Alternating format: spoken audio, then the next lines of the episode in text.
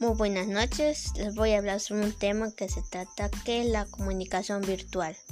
La comunicación virtual es un tipo de comunicación surgida a partir de los, de los avances tecnológicos. Consiste en el uso de herramientas digitales que sirven como canal para enviar mensajes o tareas. El término virtual hace alusión a la ausencia de nuestros materia enviada a un mensaje, como puede ser, por ejemplo, una carta enviada a un correo electrónico. También puede retirarse o también por reactores y emisores.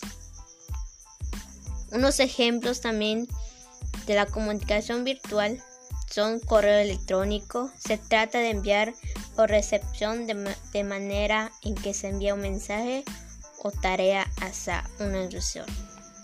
Otro ejemplo que es Wikis se trata de aquellas plataformas en las que contienen se hace de manera colectiva como resultado de trabajo en equipo o ejemplos de usuarios en cualquier navegación o página.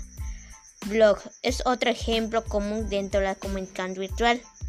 Aquí su función plasma o contiene sus lectores pueden valorarse de él o comentarlos a través de una clave o una página en que se te suscribas o crear.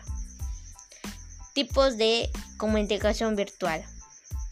Dentro de la comunicación virtual se da un fenómeno que tiene que ver con la conversación de una comunicación virtual. Entre ellas se pueden identificar diferentes tipos, como ejemplo, Foros de discusión son espacios abiertos para la discusión de temas. Redes sociales son estructuras formadas en Internet por personas o organizaciones que se conectan a partir de intenciones o valores comunes. Otro, bioconferencias. Son comunes que se elaboran o establecen a través de un video o de manera bidireccional o similar de una herramienta utilizada. También BBS, que significa un software que se utiliza para establecer redes entre computadoras de manera en la que el usuario lo usa.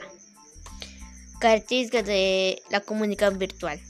También hay muchas como ejemplos, establece vínculos, permite establecer vínculos con la persona del origen, intercambios de datos, información, puede incluir las formas virtuales, textos, videos, imágenes, sonido, fotografías, etc.